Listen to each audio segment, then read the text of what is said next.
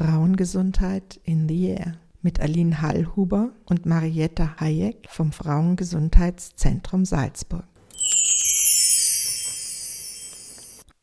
Hallo, heute geht es im Frauengesundheit in the Air um ein sehr spezielles Thema, nämlich um Mädchengesundheit. Und es gibt ein neues Projekt, das heißt Selbst. Dann stellt euch bitte ein Frauenzeichen vor. Wert. Selbstwert ist wichtig für jede Person, für jeden Menschen. Und gerade die Corona-Pandemie hat leider dafür gesorgt, dass der Selbstwert, der ja auch in einem gesellschaftlichen, sozialen, freundschaftlichen Kontext gewonnen wird, dass der leider sehr gelitten hat. Das Frauengesundheitszentrum hat zu diesem Zweck ein Projekt beantragt beim Sozialministerium mit anderen Frauengesundheitszentren zusammen und zu dem Zweck haben wir auch zwei neue Mitarbeiterinnen. Das ist zum einen Laura Trattner. Sie ist für Koordination, Organisation und Abrechnung zuständig. Und Julia Fallend. Julia Fallend ist Psychologin und nicht nur Psychologin, sondern auch klinische Psychologin und wird die Beratungen machen, die Mädchen und junge Frauen zwischen 15 und 25 kostenlos in Anspruch nehmen können bei uns. Wir haben uns überlegt, dass wir heute in unserer Sendung etwas darüber sprechen werden, was in diesem Projekt passiert. Und ich würde gerne anfangen mit dir, Laura. Warum glaubst du, ist das Projekt sinnvoll? Wir merken in den letzten Monaten, dass sehr viele Mädchen zu uns kommen, die recht bedürftig sind, an denen die letzten zwei Jahre, kann man schon fast sagen, nicht spurlos vorübergegangen sind und wir fragen uns immer, wie wir ihnen konkret helfen können. Und das Projekt Selbstwert hat eine ganz spezielle Zielgruppe. Es sind Mädchen und junge Frauen zwischen 15 und 25 Jahren. Und wir glauben, dass wir mit diesem Projekt ihnen wirklich konkrete Hilfestellungen bieten können. Wie muss ich mir das vorstellen? Was macht ihr mit denen? Wir möchten diese Mädchen erreichen, bei ihnen, da wo sie sind. Wir werden mit den Mädchen Workshops machen zu unterschiedlichen Themen. Zum Beispiel gibt es einen Erste-Hilfe-Koffer-Workshop, wo wir ihren Selbstwert stärken möchten. Dazu wird Julia vielleicht später auch noch mehr erzählen. Wir machen für und mit den Mädchen verschiedene Workshops, zum Beispiel zu Sexualität, zu Sexualität und Körper, zur Prävention von Essstörungen. Also es sind wirklich ganz verschiedene Themen, wo wir auf sie eingehen möchten. Und nach diesen Workshops gibt es dann die Möglichkeit, dass Sie mit unserer Psychologin sprechen können, also mit Julia, die ja heute auch da ist. Julia, du bist Psychologin und wirst den Workshop des Erste-Hilfe-Koffers machen. Würdest du mir bitte darüber erzählen, was du da planst und wie das überhaupt funktionieren kann, dass man aus einem Koffer Selbstwert schöpfen kann? Ziel dieses Workshops ist es, wie du schon vorhin gesagt hast, einen Erste-Hilfe-Koffer zu erstellen. Und zwar nicht, wie man sonst immer kennt, so quasi für medizinische Zwecke, sondern damit man irgendwie den Selbstwert oder auch einfach die Psyche ein, ein wenig stärken kann. Und dabei geben wir den Mädchen ähm, verschiedene Techniken an die Hand, wie sie zum Beispiel, wenn es ihnen mal nicht gut geht, wenn sie traurig sind, wenn sie sich überfordert fühlen, wenn sie sich vielleicht auch einsam fühlen, wieder etwas besser fühlen können und aus dieser psychischen Belastung oder psychischen Krise selbstständig wieder rauskommen können. Was ist das zum Beispiel? Also mir tut Singen gut. Ne? Würde Singen in den Erste-Hilfe-Koffer passen? Wenn es, wie du gerade gesagt hast, dir gut tut, auf jeden Fall. Wichtig ist, dass jedes Mädchen einen individuellen Erste-Hilfe-Koffer hat. Also es gibt keinen, der für jeden gleichermaßen hilft. Und dabei ist es auch ganz wichtig, auf das eigene Gefühl zu hören, was ich mag, was mir gut tut, was mich vielleicht auf andere Gedanken bringt. Genau. Wenn mir jetzt zum Beispiel Computerspielen gut tut, und ich immer, wenn ich mich unwohl fühle oder Ärger habe mit dem Computerspiele, ist das dann gut? Wenn ich einmal das Gefühl habe, das tut mir gut, kann ich das auf jeden Fall mal probieren. Und wenn ich merke, es hilft wirklich, kann ich das auch vielleicht immer mal wieder probieren. Wichtig ist dabei nur, dass es nicht immer nur das Computerspielen ist, sondern dass man einen großen Pool an Möglichkeiten hat, was man machen kann. Man kann sich das vorstellen wie bei einem Klavier. Man hat ganz viele verschiedene Tasten zur Verfügung und jede dieser Tasten steht für eine andere Möglichkeit, was ich machen kann. Und dabei ist es aber wichtig, damit was schön klingt, dass ich verschiedene Tasten verwende. Weil wenn ich immer nur dieselbe drücke, wird es vielleicht irgendwann sogar sein, dass die Taste kaputt ist und ich sie gar nicht mehr benutzen kann. Ist es das, was man dann sozusagen als Sucht bezeichnen würde, wenn man immer nur eine Taste verwendet? Ist sozusagen dieses Klavier auch ein Stück Suchtprävention? Kann man definitiv so sehen, dass gerade wenn ich etwas sehr exzessiv mache, auch wenn ich es vor dem Hintergrund mache, dass es mir eigentlich hilft, wird es, wenn ich es in einem übertriebenen Ausmaß mache, doch zur Sucht. Sei es jetzt Computerspielen, sei es auch extremer Sport, sei es vielleicht irgendwelche Genussmittel, kann alles irgendwie zur Sucht werden, wenn ich es in einem übermäßigen Ausmaß zu mir nehme, produziere, was auch immer. Also ein schönes Klavier klingt einfach auch besser, wenn verschiedene Tasten angeschlagen werden. Und dabei unterstützt du die Mädchen in den Workshops.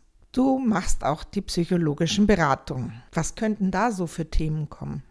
Ich glaube, dass gerade wenn Mädchen zum ersten Mal mit psychologischer Beratung in Kontakt kommen, bei denen sogar sehr viele, sehr unterschiedliche Themen kommen. Beispielsweise, wenn Mädchen ihren ersten Geschlechtsverkehr entweder vor sich haben oder gerade hinter sich haben, wo ganz viele Gefühle im Spiel sind, mit denen man vielleicht im ersten Moment nicht weiß umzugehen, wäre es vielleicht für sie hilfreich, wenn sie da eine Ansprechpartnerin haben, mit dem sie das teilen könnten. Oder ein anderes Beispiel wäre, dass sie vielleicht sich oft einsam fühlen, weil gerade in der Corona-Pandemie doch der Kontakt sehr eingeschränkt worden ist und wie man vielleicht mehr mit anderen in Kontakt tritt, was es für Möglichkeiten gibt oder was es für Möglichkeiten gibt, wie ich mit mir selbst besser umgehen kann. Kostet das was für die Mädchen und können sie öfter kommen? Die Mädchen müssen bei uns gar nichts bezahlen, das heißt, es ist komplett kostenfrei für sie und sie können, gerade wenn sie das Gefühl haben, das tut ihnen im Moment sehr gut, auch bis zu viermal zu uns kommen. Und das ist sowohl möglich, in, dass sie zu uns ins Frauengesundheitszentrum kommen, als auch vielleicht übers Internet via Zoom oder ähnliches. Wo finden denn die Beratungen so räumlich statt? Wo müssen die Mädchen hin oder dürfen die Mädchen hin? Die Beratungen finden zum einen im Frauengesundheitszentrum Salzburg statt. Das ist in der Alpenstraße 48 beim Zentrum Hernau. Genauso finden aber auch Beratungen direkt vor Ort, dort wo die Workshops durchgeführt werden, sei es jetzt an verschiedenen Schulen oder Ausbildungsstätten statt, sodass auch direkt dort, wo die Mädchen gerade sind, auch Beratungen durchgeführt werden können. Gleichermaßen gibt es auch die Möglichkeit, sogenannte Gespräche zu führen es erleichtert manchmal so ein bisschen die Hemmungen zu überwinden, wenn man nicht so frontal voreinander sitzen muss, sondern einfach ein bisschen in Bewegung ist und den anderen auch vielleicht nicht anschauen muss, um so einen leichteren Zugang irgendwie dazu zu finden. Im Frauengesundheitszentrum ist es übrigens so, dass hier bitte vorher telefonisch den Termin vereinbart. Das könnt ihr auch gerne anonym machen und es bleibt auch immer ein gutes Geheimnis zwischen der Beraterin und euch. Laura, wie kommt denn das Projekt in die Regionen? Wie muss ich mir das vorstellen? Und ähm, habt ihr nicht auch kleine Päckchen für die Mädchen? Das ist eine sehr gute Frage. Wir kommen nämlich wir, das heißt Julia als Workshopleiterin oder auch andere Expertinnen, die dann zum Beispiel Workshops zu Sexualität durchführen werden mit den Mädchen. Wir kommen mit unserem Selbstwertmobil direkt zu den Mädchen. Und das Selbstwertmobil ist ein ganz tolles Auto, in dem wir mitfahren.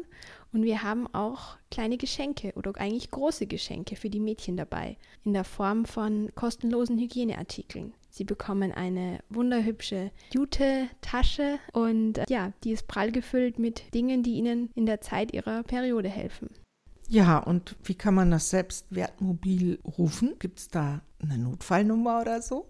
Wir sind erreichbar per Telefon unter der Nummer 0660 44 503. Das ist eine Möglichkeit. Oder sonst per Mail unter l.trattner, das schreibt man T-R-A-T-T-N-I-R, at fgz-salzburg.at. Wenn ihr euch bei uns meldet, rufen wir gerne zurück und beantworten eure Mails und dann könnt ihr euch einen Termin ausmachen, sei es für einen Workshop, eine Beratung oder weil ihr einfach jemanden zum Reden braucht.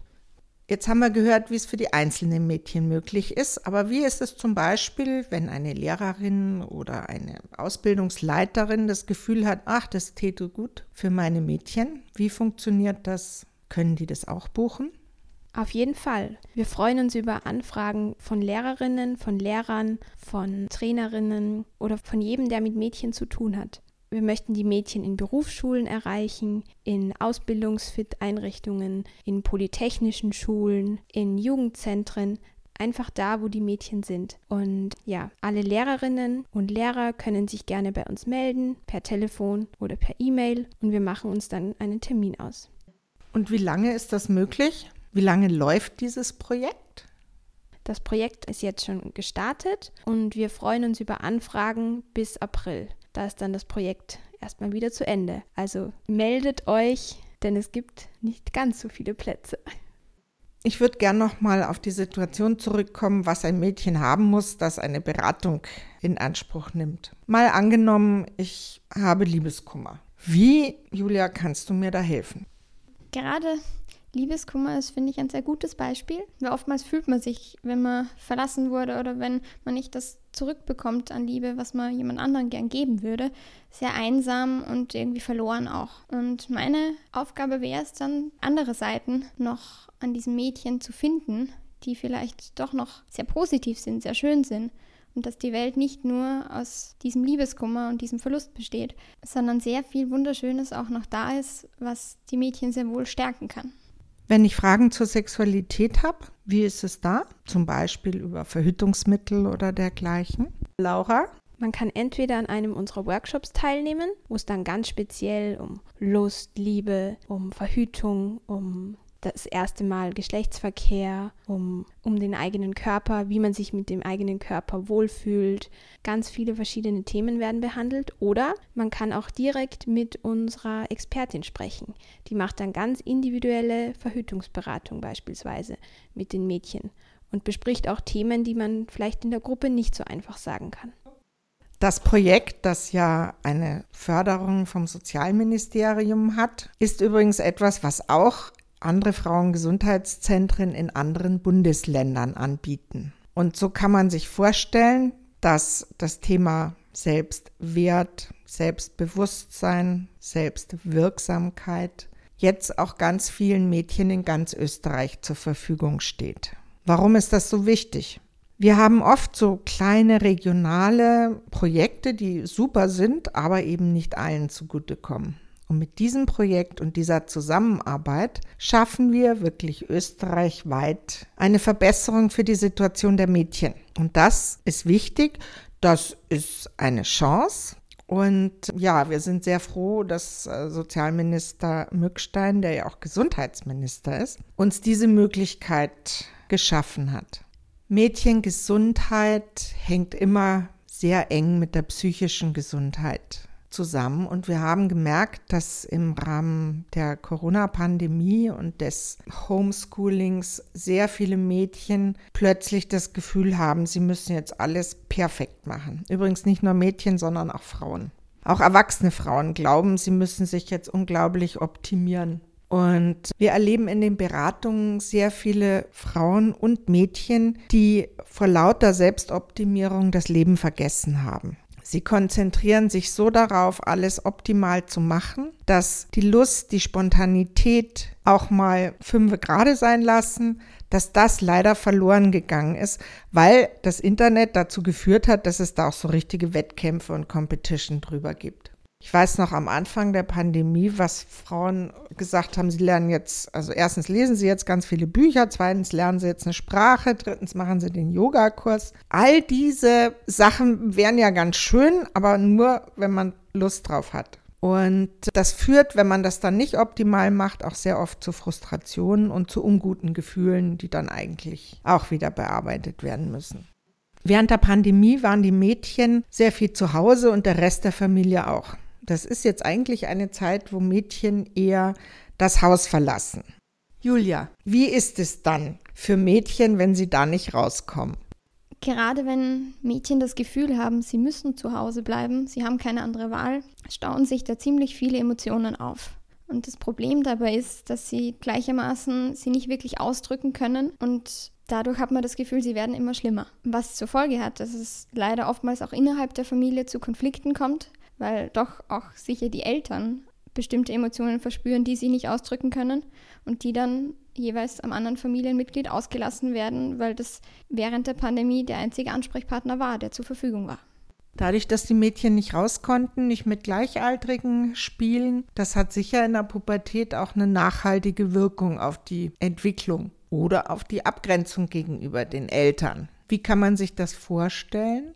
Für viele war dieser, sag ich mal, Einbruch der Pandemie eine sehr ungewohnte Situation, für die sie keine Vorbereitungszeit hatten. Sie konnten sich nicht Gedanken darüber machen, wie sie damit umgehen, sondern sie wurden da reingeworfen und es wurde irgendwie erwartet, dass sie damit umgehen können. Und dass da Gefühle von Wut, von Verzweiflung, von Hilflosigkeit aufkommen, ist nur verständlich. Normalerweise würden dann solche Mädchen mit ihren Freunden darüber reden und sich austauschen. Aber dieser Austausch war nur sehr schwer möglich, nur auf eine sehr hohe Distanz möglich, übers Internet, übers Handy, was auch nicht dasselbe Gefühl auslöst, wie wenn man sich sehen könnte, sich berühren könnte, füreinander da sein könnte. Und da sind sicher die Grenzen von Dingen, die eher Freunde etwas angehen und Dinge, die eher Eltern etwas angehen, ziemlich verschwommen.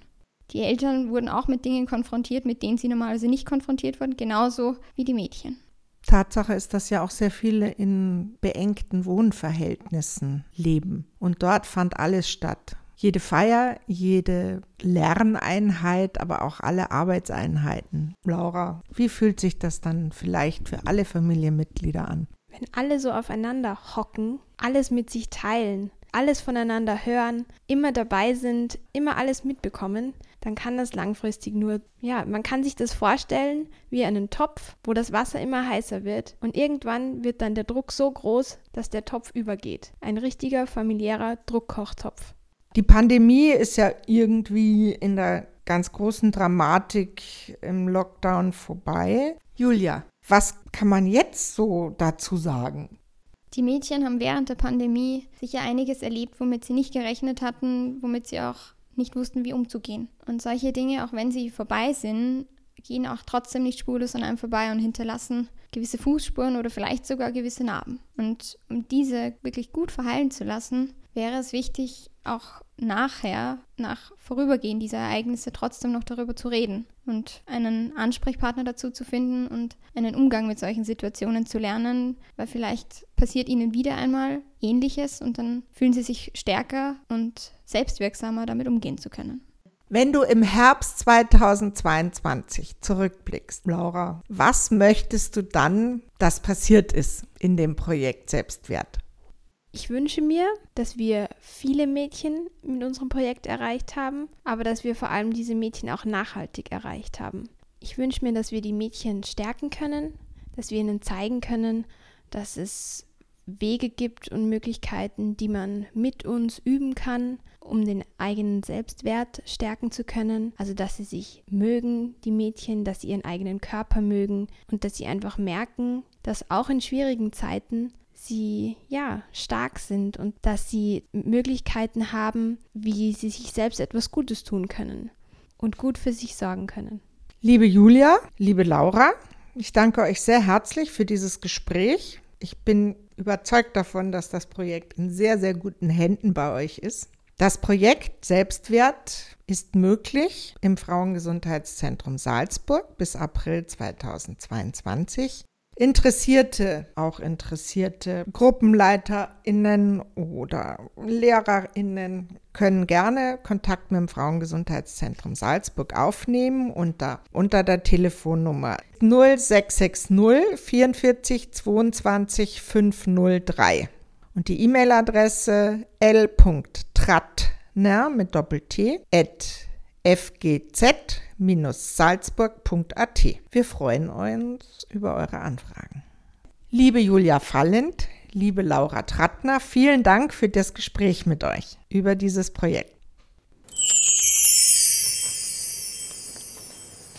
Das war die Sendung Frauengesundheit in the Air mit Aline Hallhuber und Marietta Hayek vom Frauengesundheitszentrum Salzburg.